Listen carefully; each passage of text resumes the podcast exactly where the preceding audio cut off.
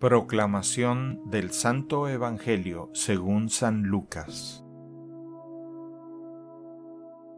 En aquel tiempo Jesús lleno del Espíritu Santo regresó del Jordán y conducido por el mismo Espíritu se internó en el desierto, donde permaneció durante cuarenta días y fue tentado por el demonio.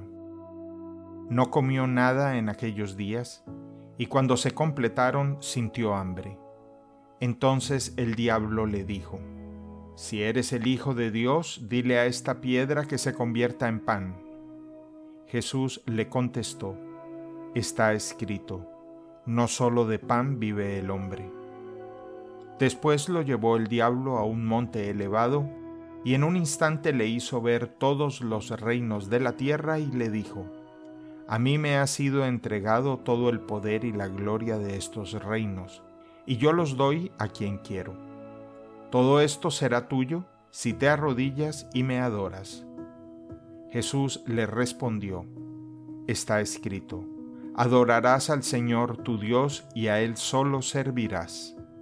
Entonces lo llevó a Jerusalén, lo puso en la parte más alta del templo y le dijo, Si eres el Hijo de Dios, arrójate desde aquí, porque está escrito, los ángeles del Señor tienen órdenes de cuidarte y de sostenerte en sus manos para que tus pies no tropiecen con las piedras.